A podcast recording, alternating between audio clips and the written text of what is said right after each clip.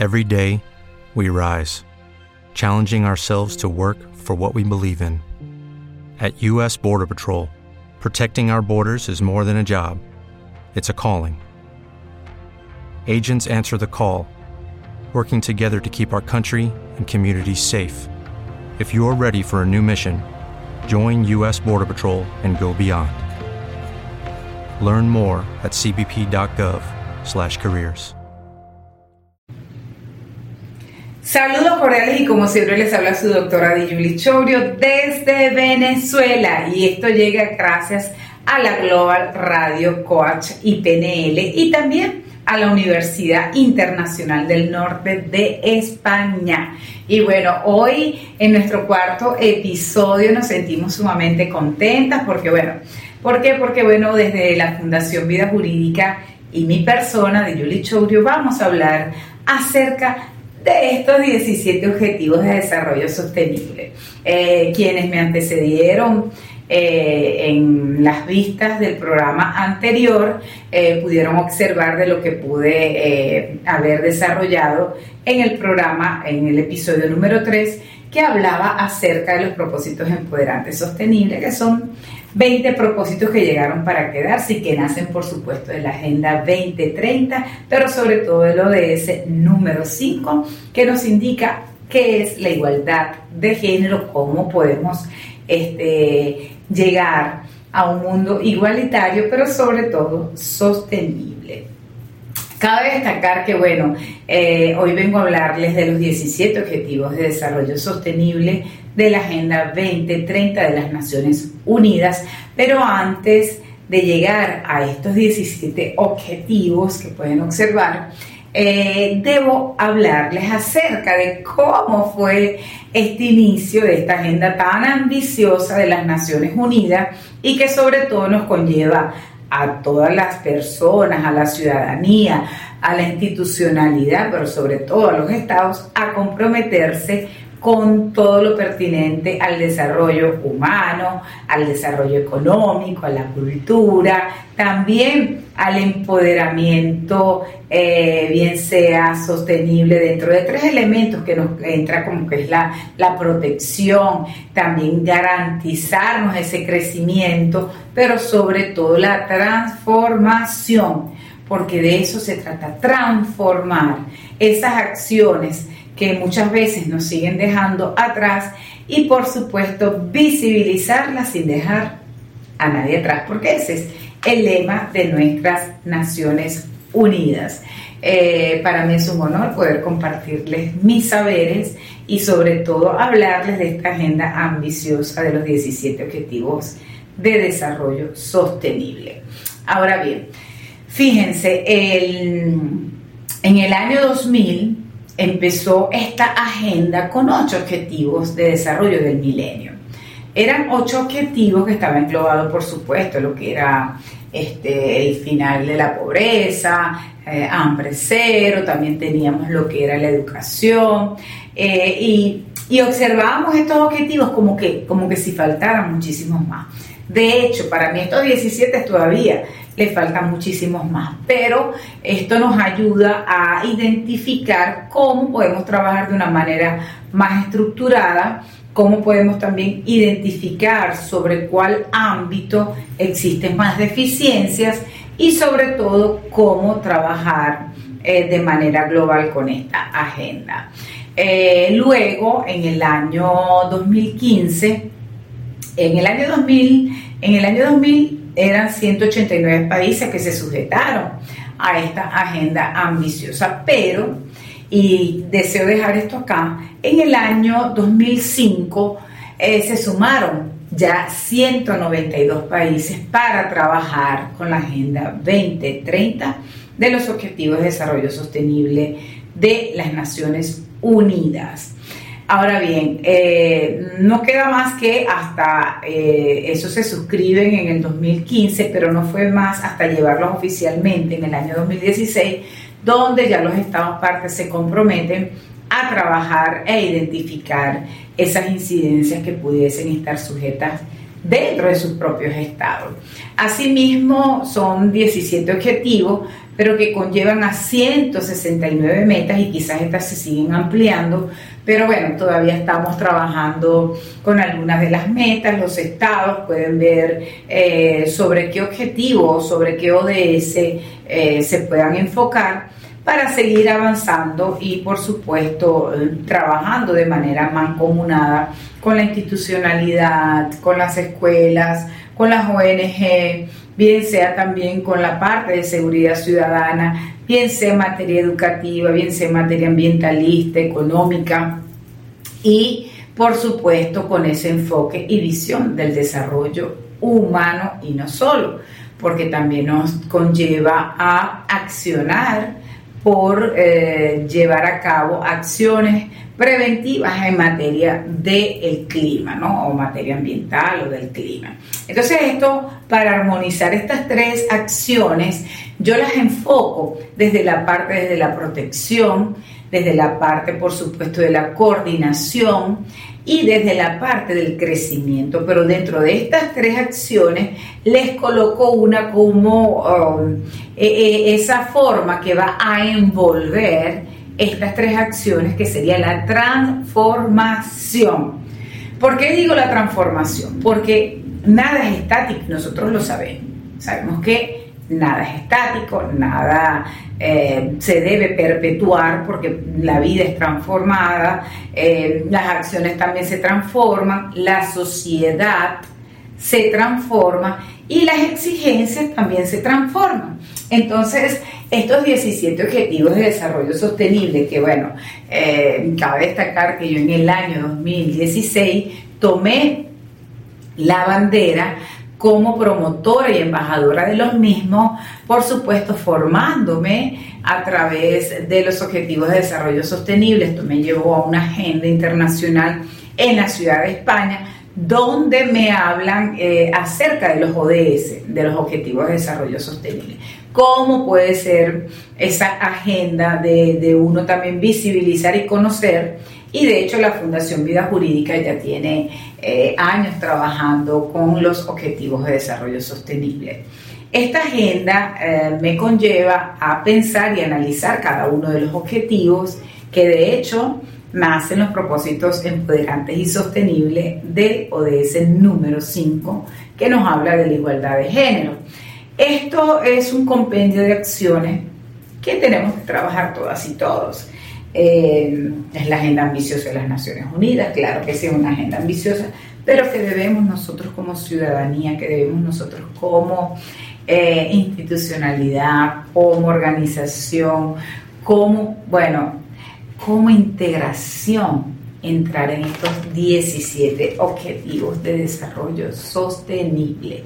Yo los y las invito a que sigan la página de las Naciones Unidas oficial, coloquen objetivos de desarrollo sostenible y allí por supuesto van a tener todas las acciones que engloban estos 17 propósitos, 17 propósitos que llegaron como objetivos para poder desarrollar. Esto eh, enfocarlo desde la parte humanística, desde la parte universal, desde la parte, por supuesto, transformadora, como se los indicaba con anterioridad, ¿no? Entonces, bueno, estos objetivos globales eh, forman parte de ese modelo universal donde los estados se comprometen con el desarrollo de las naciones y sin dejar a nadie atrás. Voy a hablarles acerca del ODS número uno que nos indica el fin de la pobreza.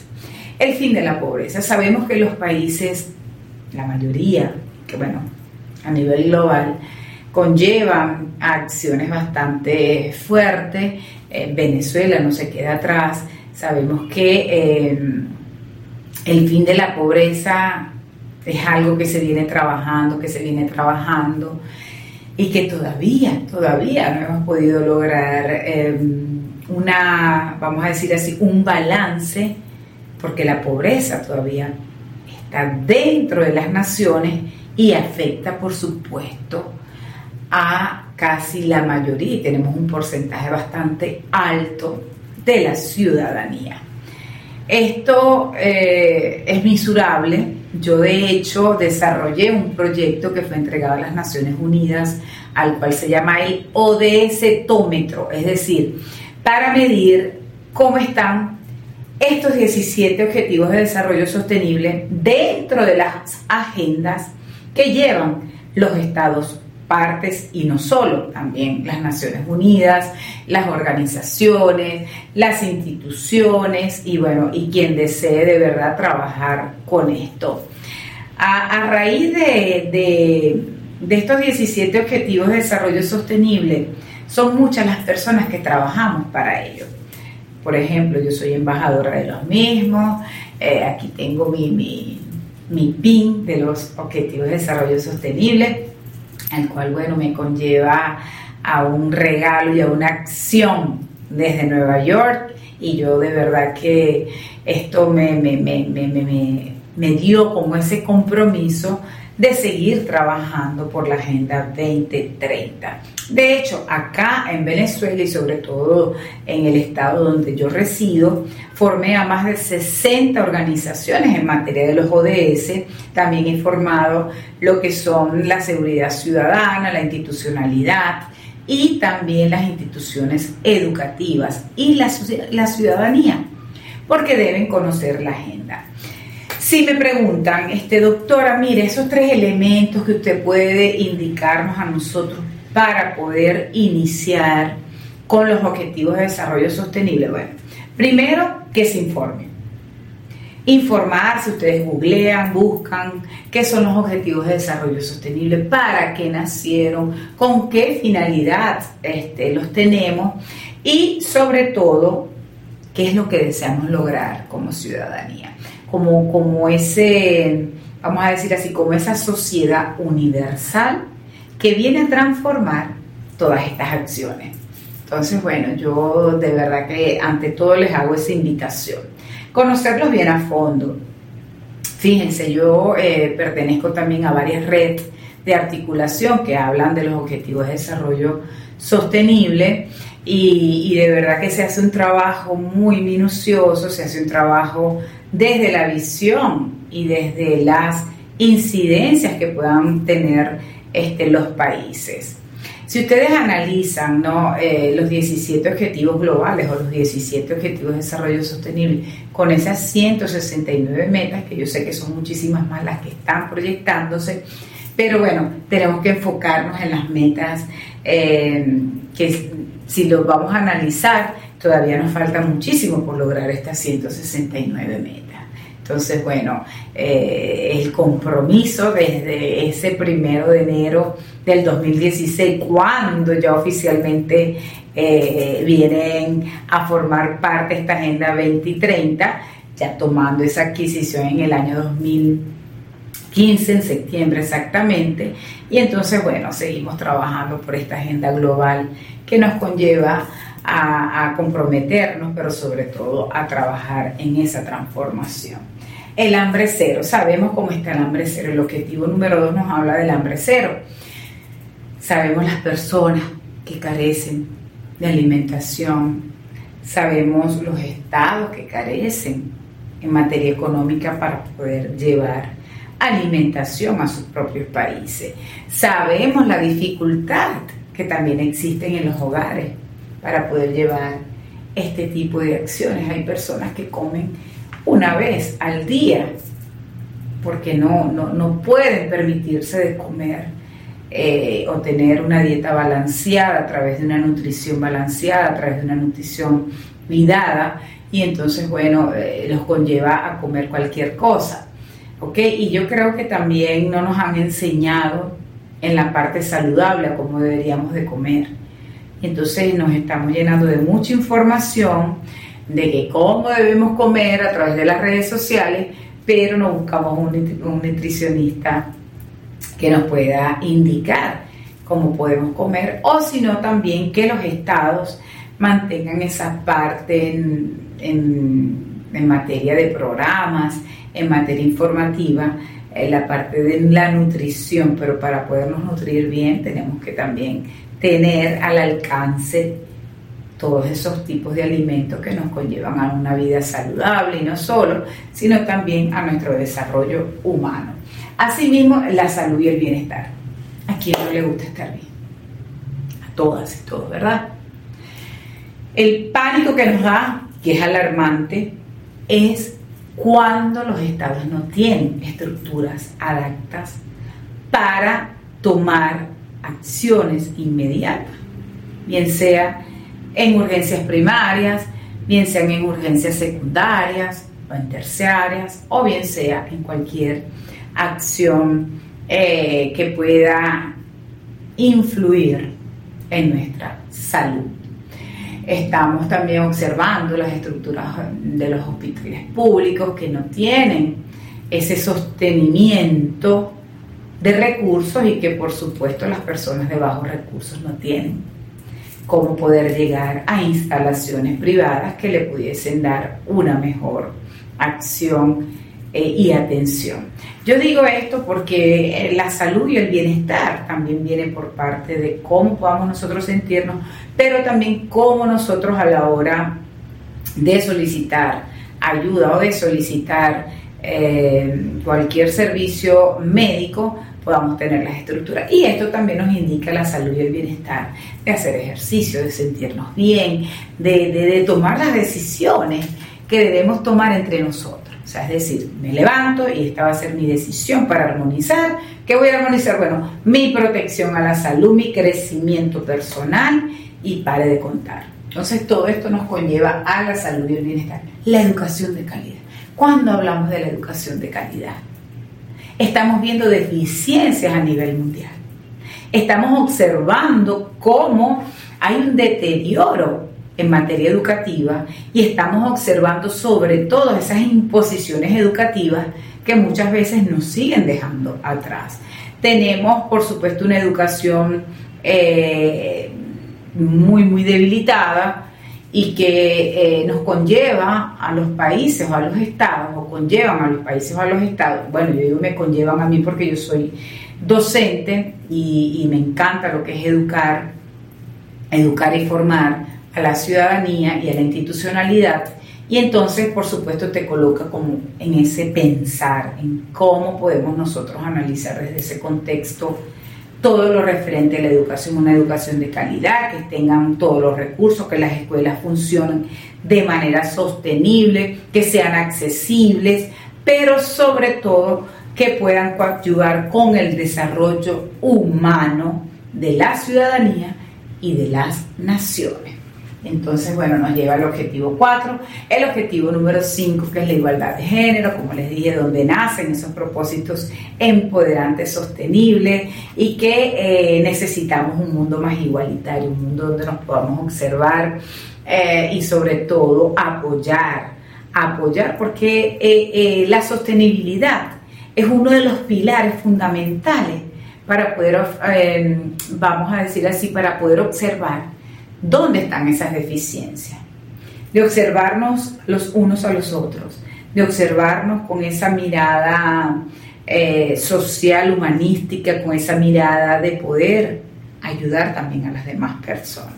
Y entonces, bueno, esto nos lleva a ese repensar, aguas limpias y saneamiento. Esto es también a nivel global, la parte ambiental, eh, qué tipo de agua estamos consumiendo, qué tipo de agua tienen los países dentro de de, la parte interna, que nos están ofreciendo también en materia de calidad y del, del saneamiento de, piensa del lago, por ejemplo, acá en el estado Zulia se está realizando eh, el saneamiento de nuestro lago porque por supuesto tiene una contaminación excesible.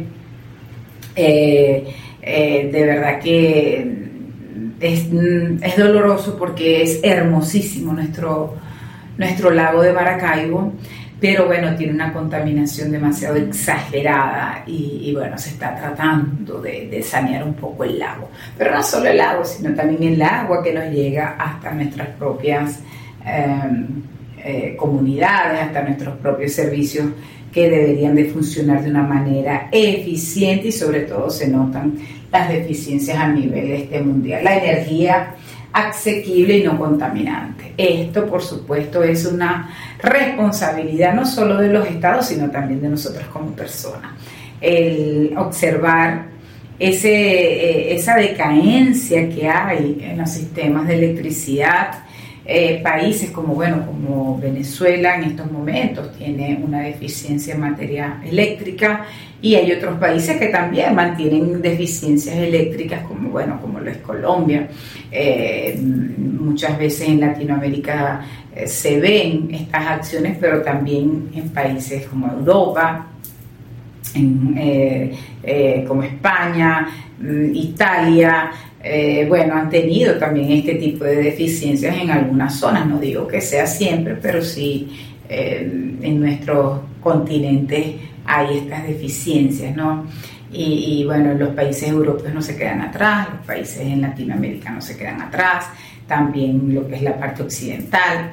Y bueno, y pare de contar si nos ponemos a hablar de las deficiencias de los países, ¿no? Eh, el trabajo de y el crecimiento económico. Si no hay un trabajo sostenido, no van a haber crecimiento económico. Pero sobre todo, el crecimiento económico también está dentro de esas acciones que puedan tener los países eh, para llevar a cabo y por supuesto a través de eh, esa responsabilidad social, a través de ese trabajo decente que las personas puedan tener y desarrollar de una manera armoniosa donde se puedan encontrar. El objetivo 9 nos habla de la industria y la innovación de la infraestructura. Las estructuras deben ser sostenibles, las estructuras deben ser asequibles, las estructuras deben llevar, por supuesto, una planeación urbanística para todas las personas y, por supuesto, con la visión y de pensar también en las personas que tienen discapacidad, en las personas que no tienen esa, esa oportunidad y accesibilidad de poder estar en las vías urbanísticas con acciones empoderantes y sostenibles que los conllevan a poder desarrollarse y por supuesto tener esa movilidad urbana que tanto desean, ¿no? Si no tenemos esa construcción, menos vamos a tener eso. Reducir las desigualdades. Miren, el objetivo 10 nos conlleva a reducir las desigualdades. Cuando hablamos a reducir las desigualdades, esto es algo que tenemos que seguir trabajando mucho, mucho, mucho, mucho. Reducir las desigualdades no es nada fácil, pero si las podemos observar y podemos ver que existen deficiencias que nos dejan atrás y que nos conllevan, por supuesto, a alejarnos de esa desigualdad, bien sean las mujeres y hombres, bien sean los trabajos decentes con desigualdades económicas o desigualdades salariales, bien sean las mujeres en escasos estados de poder o en direcciones de poder. Bueno, y pare de contar. Si me coloco a hablar de todas esas incidencias en desigualdades ante las leyes, ante algunos propósitos o ante las observaciones, ante la invisibilidad que existe y que nos sigue dejando atrás y que siguen o nos siguen dejando atrás a nosotras las mujeres. Eh, ciudades y, comunidades sostenibles, bueno, eso lo podemos colocar con el objetivo, por supuesto, de infraestructuras urbanísticas, cómo se puede desarrollar ese objetivo, y también ver el ODS 12, que es la producción del consumo eh, responsable, el consumo responsable, cómo estamos nosotros consumiendo la electricidad. Es decir, yo este, este, tengo esa conciencia responsable de utilizar la electricidad en momentos determinados, si todavía existe claridad fuera de mi hogar, yo puedo todavía sostenerme con esa luz natural y bueno, y trato de conservar un poco más y ser responsable en mi consumo eléctrico. ¿no? fíjense, son tantas cosas de estos 17 objetivos de desarrollo sostenible, el 13 nos habla de la acción por el clima. El clima, esta acción por el clima, si nos ponemos a analizar en el contexto ambiental, estamos súper graves. Súper grave. Se están haciendo trabajos para, para llevar a cabo campañas, acciones, poder trabajar la tierra, poder ver cómo eh, las cosas que no puedan contaminar a, a nuestra amada tierra, nuestra madre tierra pero esto nos conlleva una cultura de concientización, pero sobre todo de educación, de observar dentro de hasta esas 169 metas cómo podemos afianzar nosotros o nosotras, este, la ciudadanía y hasta las naciones, para trabajar conjuntamente estos objetivos globales, que bueno, que también son llamados objetivos universales. El 14, las vidas submarinas las vidas submarinas que nos llevan a, ver, ¿no? Este ambiente submarino, como yo les hablaba de nuestro lago. Eh, bueno, y, pare de contar, porque desde las vías submarinas también nosotros nos alimentamos. Entonces, bueno, eh, es de pensar, trabajar, de poder tener una naturaleza, bueno, lograr a que sea perfecta es difícil, pero lograr a que podamos trabajar en ella para que sea perfecta, ahí es donde está el cambio. Y entonces así que no lo podemos ver tan difícil, ¿verdad? Eh, las vidas de ecosistemas terrestres. Tenemos en realidad esas vías, ese ecosistema terrestre, esos árboles frondosos que nos puede ayudar en un determinado momento, ese ambiente de oxígeno natural que nos conlleva a poder estar y que nos lleva también a sentir un respiro sano, esa respiración sana, esa respiración sostenible, esa respiración que, bueno, que, que a través de estos árboles nos protege. En cambio, estamos viendo cada día la destrucción ambiental, estamos viendo cómo bosques y bueno, y hectáreas y hectáreas y hectáreas de bosque vienen quemadas, taladas, Em, desaparecidas por completo porque, bueno, eh, se desarrollan proyectos urbanísticos en zonas que de repente no eran para esa finalidad, sino para tener esa visibilidad, eh, bien sea de nuestros árboles, ¿no? Eh, también el compromiso de tener en la parte terrestre vías terrestres accesibles, sin, bueno, sin contaminación, sin de verdad ningún tipo de, de, incidencias que muchas veces nos conlleva a ni siquiera poder transitar por las mismas. Por otra parte, tenemos el 16, paz, justicia y solidaridad. Este me encanta. Y ustedes dirán, doctor, ¿y por qué le encanta este 16? Fíjense, eh, nada, nada que sea injusto puede ser parte de una agenda sostenible. Las injusticias nunca me han gustado. De hecho, soy muy, pero muy, muy, muy, muy dura en esto, en el sentido de que pienso muchísimo en la humanidad, pienso muchísimo en cómo poder proyectar y aportar acciones. Yo tengo una frase que dice, haz del bien para dejar lo mejor. Y en eso está nuestra construcción de paz, nuestra justicia, esos valores que nos llevan muchas veces a, educarnos y a, y a visibilizar cuán humanística, humanísticos somos. Eso. Para mí, y no es porque yo sea abogada o esté dentro de todo el compendio de la justicia, sino que donde hay acciones injustas yo no puedo participar. Donde hayan personas que te conllevan a injusticias, no puedo participar.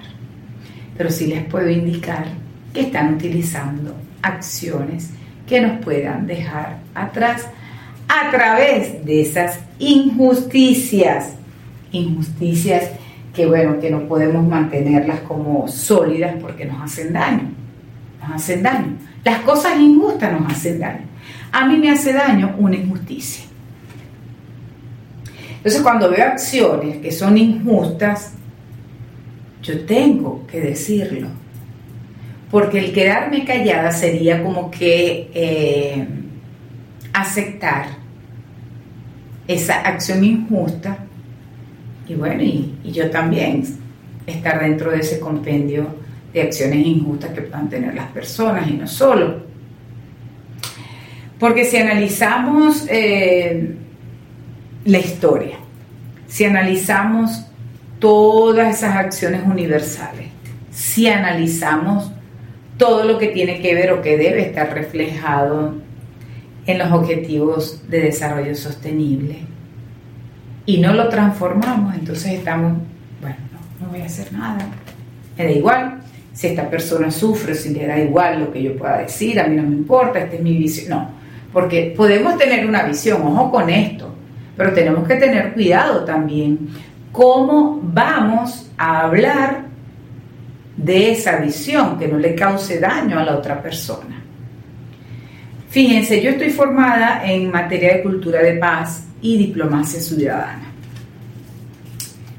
Dentro de poco voy a dar una cátedra que eh, nos habla de las diplomacias internacionales y la institucionalidad donde seré formadora de ello.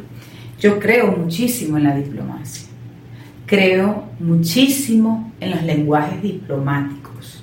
¿Por qué digo los lenguajes diplomáticos? Porque muchas veces se cree que eso solo le pertenece a las personas que están dentro de la diplomacia. Pero cada persona, cada ser humano está dentro de la diplomacia.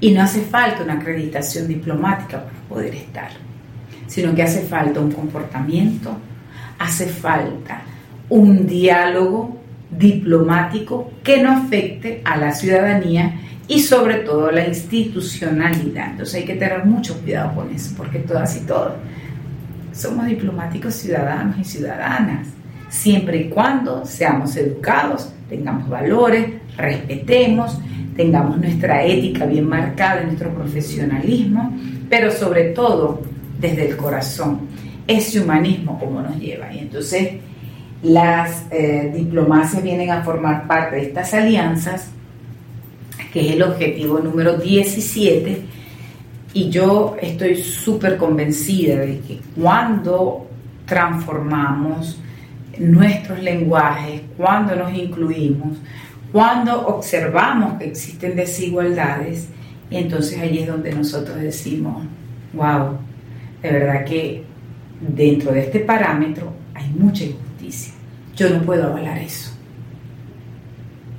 Y entonces aquí a veces uno, uno dice, pero es que ella le busca, o él le busca siempre cualquier cosa. No, porque quienes están dentro de estas vías diplomáticas, quienes tienen este comportamiento humanístico, tiene más posibilidad de observar que existen acciones injustas.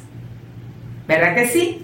Y entonces esto, por supuesto, eh, nos lleva a un repensar, a, a reencontrarnos, a, a, tener ese conocimiento universal humanitario, a, observar esta agenda de los objetivos globales, objetivos universales, objetivos de desarrollo sostenible, los objetivos del milenio. Usted de verdad que los puede llamar como usted desee, para más, para ser más puntuales, los ODS los ODS de la Agenda 2030 de las Naciones Unidas. Me siento de verdad que súper orgullosa de ser parte de esta transformación, de ser promotora, voluntaria, formadora de eh, los ODS y esto me lleva a ser embajadora de los mismos. Yo de verdad que los y las invito a que amplíen un poco más, porque fíjense, si yo desarrollara cada que hice un pequeño, eh, una pequeña, este, vamos a decir así, inducción de cada uno, eh, e indiqué lo que mm, pudiese estar dentro de la agenda, pero de una manera muy sutil, porque de esto, fíjense, hay que analizarlo, hay que observar por cada objetivo cuáles van a ser sus metas y que sobre todo también eh, tener en cuenta que estos 17 Objetivos de Desarrollo Sostenible, claro, aquí no se notan todos porque el, el, lo tengo de una manera, vamos a decir así, de forma vertical, entonces, pero si les hago este paneo para que vean que nuestra organización, la Fundación Vida Jurídica, trabaja por la Agenda 2030 de los Objetivos de Desarrollo Sostenible. Que cuando conozcan, como me dicen los niños cuando yo llevaba esta formación a los niños, a, los niños y a las niñas, ¿no? de, pequeña edad. Entonces me decían, este, profesora, estos son los cuadritos de colores. No importa, los cuadritos de colores también nos vienen a enseñar. Y recuérdense que las personas aprenden más con la imagen, con las imágenes, y más los niños y niñas.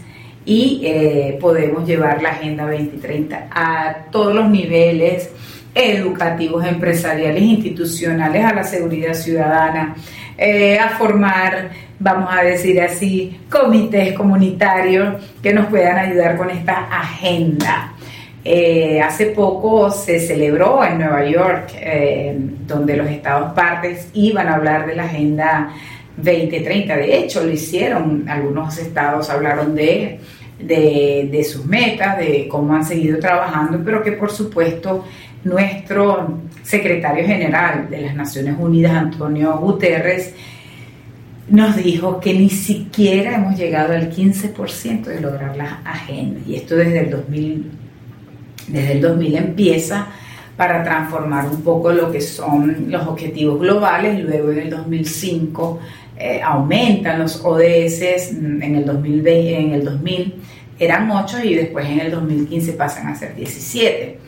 Y como les digo, serían muchísimos más objetivos, pero sí hay que seguir trabajando para no dejar a nadie atrás. Así que bueno, desde mis espacios, desde Venezuela, les habló su doctora Dijulis Chourio. Y así que bueno, me encanta ser parte de este proceso, me encanta ser parte de esta agenda global que nos lleva a un compromiso mucho mayor, pero sobre todo transformador sostenible, universal y que cuidemos nuestro ambiente, que cuidemos nuestro crecimiento económico, que cuidemos a nuestras acciones con una misión social, porque lo social es imprescindible y se hace transformador cuando cambiamos las agendas culturales, económicas, ambientalistas, eh, cuando tomamos la inclusión como bandera y sin dejar a ninguna persona atrás. Así que bueno,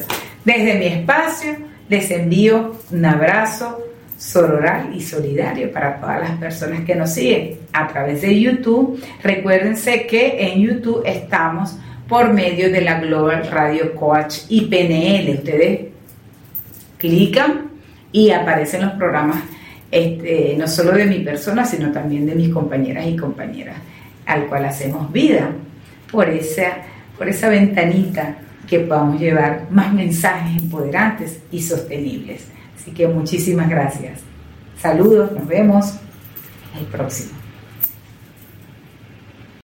O'Reilly Auto Parts puede ayudarte a encontrar un taller mecánico cerca de ti. Para más información, llama a tu tienda O'Reilly Auto Parts o visita oreillyauto.com.